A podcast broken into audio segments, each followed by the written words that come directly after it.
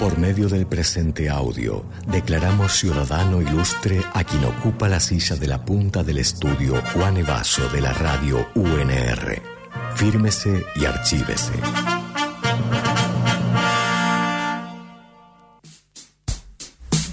Ciudadano ilustre, nuevo nombramiento de un ciudadano ilustre de la República de Radio UNR. Llega hasta donde llega la antena, hasta donde llega la FM. El ducado. El Si, ducado de, si bien puede por internet estar en todo el mundo, Sí. por la app y por, por la página, nosotros pusimos un límite geográfico que tiene que ver con, Con la antena. Con la antena, Mm. con la frecuencia modulada. Dormimos ahí igual.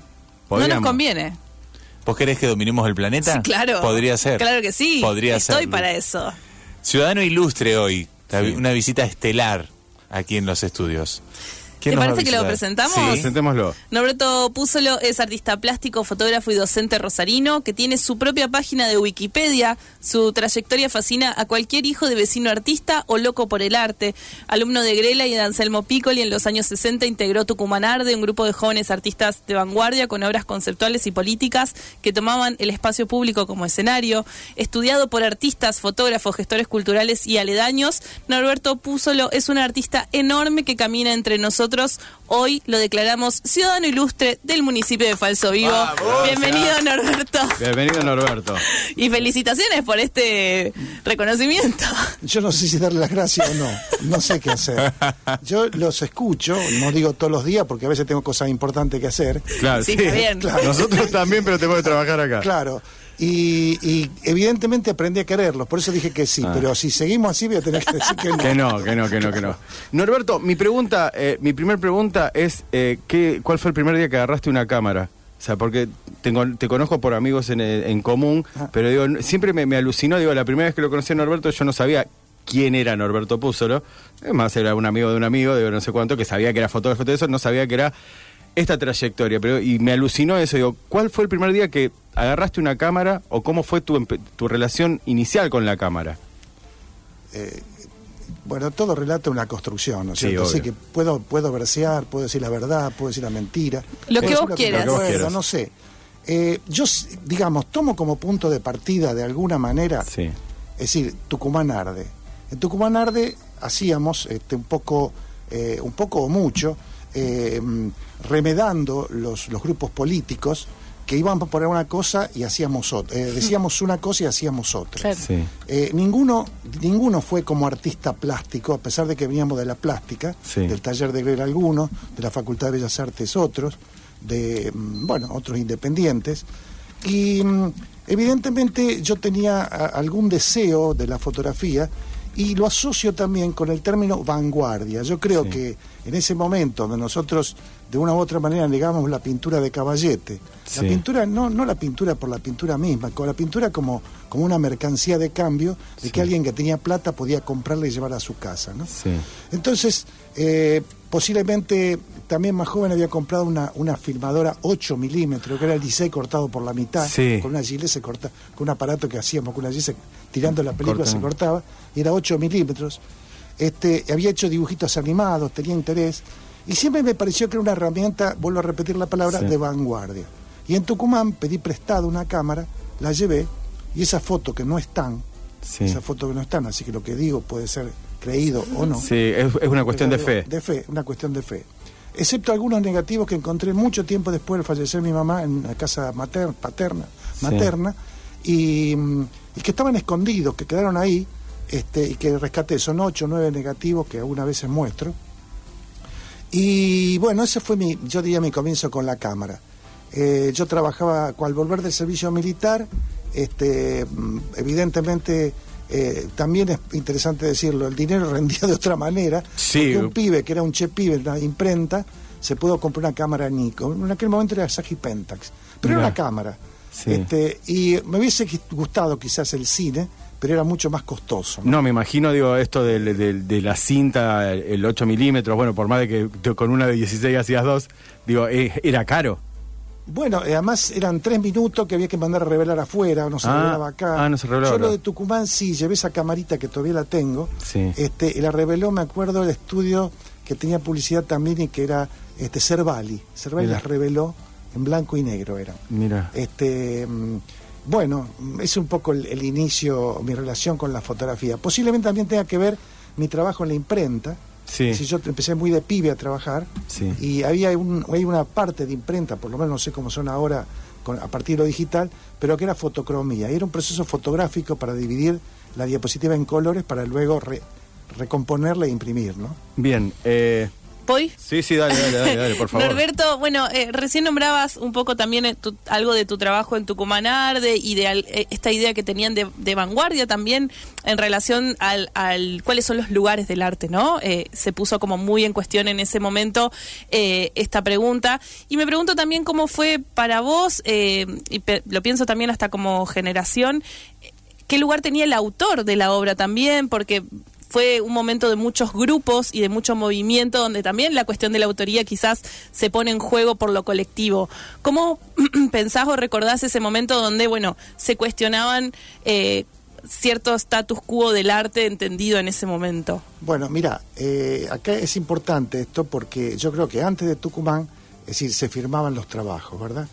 Yo siempre digo que uno de los trabajos míos más, este, ¿cómo decir? Este, no sé, más, no sé, mirado, valorado, no sé, son las sillas, ¿no? Sí. Este, que lo acabo de donar al Museo Nacional a partir del premio este de la trayectoria este, que me dieron. Eh, entonces siempre digo también que si bien uno firmaba las obras, yo creo que eran también producto de esa, y, y- y tengo una cosa muy, eh, como si, quizás una mirada muy romántica del grupo, ¿no? del trabajo en grupo, donde uno se potencia con el otro, con la charla, con el compartir cosas y demás. A mí me costó mucho luego, con la llegada de la democracia, cuando volví a trabajar, trabajar en soledad. Me costó mucho, mucho. Todavía hoy me cuesta. Pero mm, en Tucumán, eh, por supuesto que yo hice en el año eh, 2018, a los 50 años de Tucumán, un trabajo que se llama Recuerdo y entre paréntesis creo. Y ahí digo que no fue una paradoja, porque era un arte sin artistas. Es decir, no, debería, no debíamos figurar, no debíamos firmar. Nadie había hecho nada y todos habíamos hecho todo. Yo no había sacado la foto, a pesar que ahora lo digo con casi a bocajarro, no sé cómo se dice. Este, y debería, debería avergonzarme de eso, porque era un arte donde todos aportábamos de una manera, de otra, como sea, pintando una, una pared con la, la leyenda Tucumán o Tucumán Arde, o, o- pegando o armando la muestra en la CGT de los argentinos. Pero ¿qué pasó? Eh, eso se, se trastocó porque mm, eh, el doctor Elulite, el que había puesto mucho dinero, que era un coleccionista que nos compraba nuestras cosas, este, eh, muy amigo de Juan Grela, nuestro, uno de nuestros maestros, él quería algo, para, quería una devolución de ese dinero, quería una obra, y no había obra. Además, la obra se la llevó la policía cuando se inauguró en Buenos Aires. Eh, y entonces hubo un escrito, que yo no sé si está o no está, que hicieron Nicolás Rosa y María Teresa Gramuglio, eh, de un desarrollo escrito eh, de, de la obra, y la firmamos todo. Y yo creo, creo, y este, por eso digo que todo recuerda una construcción, creo que esta es mi versión de por qué empezamos a figurar todos en Tucumán. Posiblemente otro compañero, otra persona, pueda contarlo de otra manera. Yo, es mi recuerdo es este, ¿no? Que a partir de ahí empezamos a figurar. Claro, con el correr de los años, es decir, eh, Tucumán Arde pasó a ser un, un- un elemento de investigación, historiadores, aquí en el mundo y demás, y bueno, empezamos a figurar y creo que de una u otra manera el ego de cada uno llevó, incluido el mío, Sí. a decir yo estuve, levantar la manito Bien. y decir yo estuve en Tucumán Arde, ¿no? Sí, pero es interesante también esto, digo, para también salvar algo de eso, esta idea de, bueno, este es mi recuerdo, éramos un colectivo, eh, hay que ver cómo recuerdan lo- los demás, ¿no? Como, bueno, también poner en, ju- me parece interesante No, no. como sostener también eso, porque después lo otro es medio pelear con, también, como torcer la realidad y los mercados y incluso esto que decís vos, bueno, yo también estuve, pero es interesante ese movimiento también. Bueno, mirá, en ese video que yo hice, que se llama Recuerdo Creo, eh, digo, hay cosas que digo que no, no, no quise investigar. Yo, yo he leído muy poco de lo que se ha escrito, precisamente por esta cuestión de la diferencia de, de la construcción, la diferencia del recuerdo. Este, y entonces, por ahí, este, soy respetuoso de lo que piensa el otro, y yo lo pienso a lo mejor de, una, de alguna otra manera, Sí. ¿no? Estaba pensando recién cuando vos decías, bueno, después de retoma la democracia, vuelve la democracia en el año 83, eh, ¿Cómo fue? No, no volver a trabajar, sino cómo conviviste con, con, con ese, ese retorno al trabajo, digo, después de algo tan grosso o, o que había hecho tanto ruido eh, como, como todo, todo, toda esa época, todo ese trabajo que habían hecho ustedes, decir, bueno, ahora empieza otra carrera mía, o sea, es otra, o sea, empiezo como, no sé si borrón y cuenta nueva, pero bueno, ¿cómo, cómo arranco de vuelta en este, digo, ahora soy Norberto Púsolo, ya no soy más parte de un, de un grupo, si no sé cuánto, sino tengo que empezar yo, a ver cómo lo hago. Porque me gustó muchísimo esto, digo, que estaría bueno también muchas veces, digo, si la gente escucha, retomarlo esta cuestión de, de la confrontación. Entendida bien, ¿no? Che, yo digo una cosa, vos me contestás, y entonces eso va haciendo una construcción mucho más grande que la idea del artista en soledad que piensa, y entonces es un genio y Dios lo ilumina. Pero ¿cómo fue volver, digo, a- No, no, al laburo? eh, lo que vos decís eh, está bien como pregunta, pero eh, formulado distinto a lo que, a lo que fue Ah, en realidad, sí. digamos, Sí. ¿no? Porque no fue volver, es decir, fue una crisis muy, muy grande. Sí. Es decir, pensar que gente, que está bien, en ese momento tuvo el buen tino, la, se, se ubicó y acompañó los movimientos sociales con una obra de arte, Sí. porque fue una obra de arte, acompañó los movimientos sociales, pero no supo cómo darle continuidad. Claro. Es decir, no había, no había vuelta, no se podía continuar. De hecho, quien de alguna u otra manera más coherente de todo fue Eduardo Favario, que muere, Sí. que muere, que lo matan, ¿no es cierto? Porque sigue militando en el, en el ERPRT. Este, bueno, porque creo que no había otra salida, no había Mm. otra. Es decir, por eso hubo tantas crisis, gente que no pintó o no pintó una manera de decir, porque Sí. se pueden hacer instalaciones, se pueden hacer una cantidad de cosas. No trabajó nunca más, otro que volvió al poco tiempo a comenzar y otro que nos llevó un gran tiempo. Aquí viene algo que estoy trabajando estos días porque hay que presentar el libro de Cora Gabarnik, que es Sí. eh, fotoperiodismo en Argentina. Y, em, ¿cómo decir? A mí me llevó, siempre dije, o decía durante mucho tiempo, dije que entre mis años más productivos, es decir, o que Sí. uno considera más productivo, entre los 20 y los 35, no hice nada. Y es duro decir eso, Sí. muy duro, porque es cuando uno está más Sí, vital. sí, sí, que la, la, la pulsión Más- de más hacer, vital. claro. Y en el 2009, eh, Rodrigo Alonso, con una muestra mía, insiste en ver las fotos periodísticas, Sí. porque yo después de, de, mm, de Tucumán, con la cámara, compro esa cámara Sí. y trabajo, entre otros trabajos que hago, por ejemplo, un trabajo con Rubén Naranjo de, de las, los libros de la Vigil, que fue Sí. un trabajo muy, muy, muy agradable, muy lindo, muy, muy hermoso, digamos, porque de los libros y demás. También trabajo en las corre- corresponsalías, que fue mi paso por el, repo- por el, por el- por el Fotoreportaje. fotoreportaje, en las corresponsalías del diario El Mundo y el diario Noticias, dos diarios muy comprometidos. Sí. Este, y, y Rodrigo insiste en esas fotos, quiere mostrarlas. Yo me niego porque nunca había abierto esas cajas que pasearon por varios lados, de un lado para otro, varias cosas se perdieron. Mm. Y no quería mostrar por respeto a los compañeros que habían desaparecido, muerto, Mm. es decir, que quizás estuviesen en esas fotos, ¿no? Sí. Este, y mm, insistió mucho, y yo hoy se lo agradezco a él, Adrián Lauría, que lo expuso en el Parque de la Memoria en Buenos Aires. Le agradezco porque me llenó ese vacío. No, Claro. no es que no había hecho nada. Claro. Había hecho esas fotografías Mm. que, como yo no soy un tipo con formación académica, Mm. por eso me gustó mucho cuando me invitaban de Radio Universidad. Sí, no, no, no. Ah, entonces estás agradecido. Claro. Este, siempre utilicé eh, o, o pensé que lo que hacía tenía que aprender algo con eso, ¿no? Sí. Entonces por ahí había leído que Cartier-Bresson no reencuadraba su foto en la No las reencuadraba. en la, en la empleadora Sí. y entonces también sacando cosas muy grosas como o graves como eran las cosas que ocurrían, es decir, la muerte del doctor Rassetti, Sí. eh, determinadas cosas que ocurrían en Rosario, este, atentados y qué sé yo, este, trataba de sacar, eh, de educar mi ojo de que las, las fotos fueran todo lo que estaba en negativo.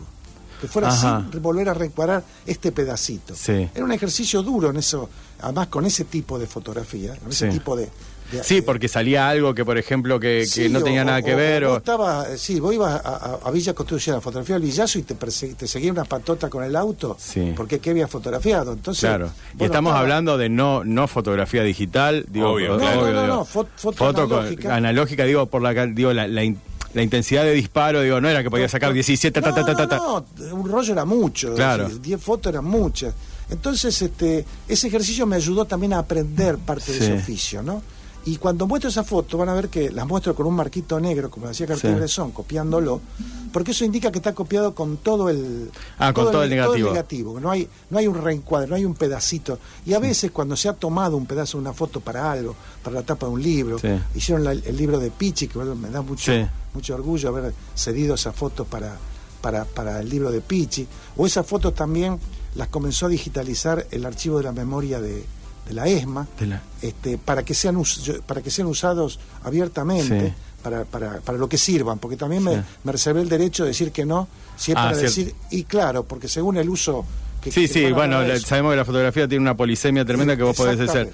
Le pones abajo una cosa No, y es otra cosa. otra cosa. Es un marco de honestidad. Claro. Claro, Ese marco ese marquito.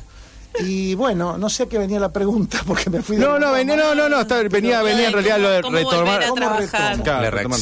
Eh, retomo eso y eh, mis primeras fotos, vamos a llamarle plásticas nuevamente, son casi con la llegada a la democracia. En el 82, Sí. cuando ya gana Alfonsín, va a asumir sobre fin de año y demás, este, empiezo a retomar en mi estudio, en soledad, que casi toda, mucha parte de la obra la hice con autorretratos. Hmm. Unos retratos también muy, para mí, eso lo dirá el que lo ve, rasgados, rotos, rayados, decir, Hmm. no es que me fotografiaba Sí, como diciendo, mirando tal cual allá. soy, lo lindo que soy, digamos. ¿no? Sí, claro.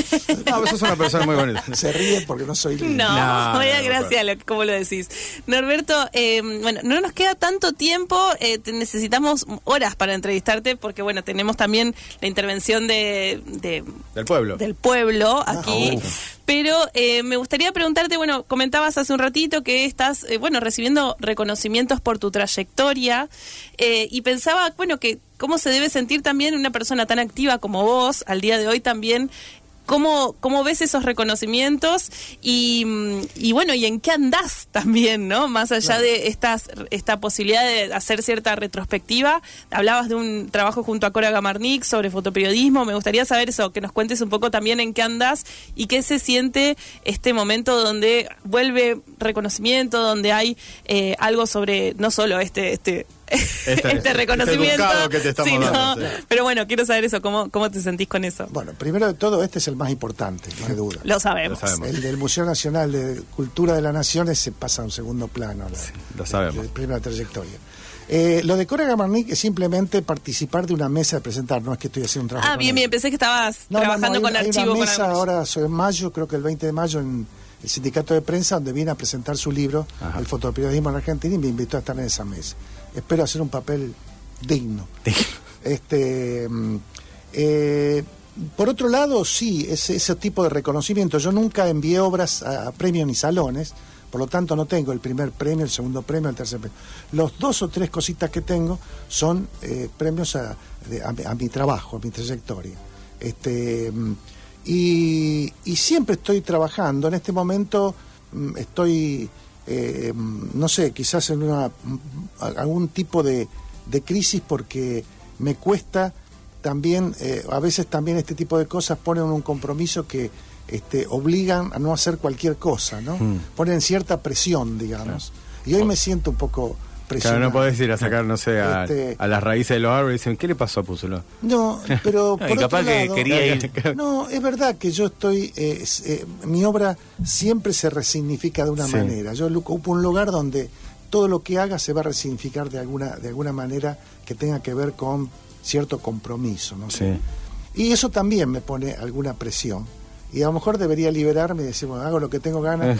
y, y- y- y- Que el compromiso sea con vos claro, mismo, con tu Pero bueno, deseo. qué sé yo, que no es este, poco. No, este- A lo mejor esta charla me ayuda y me voy de acá y pumba. ¿no? Ya- ya está. Ojalá te ayudemos en algo, Después van a Norberto. decir Vos que nos no, después van a decir que nosotros lo lo. Che, fue un programa que empezó a hacer otra cosa. No, siempre me reúno con jóvenes y me, me embalo.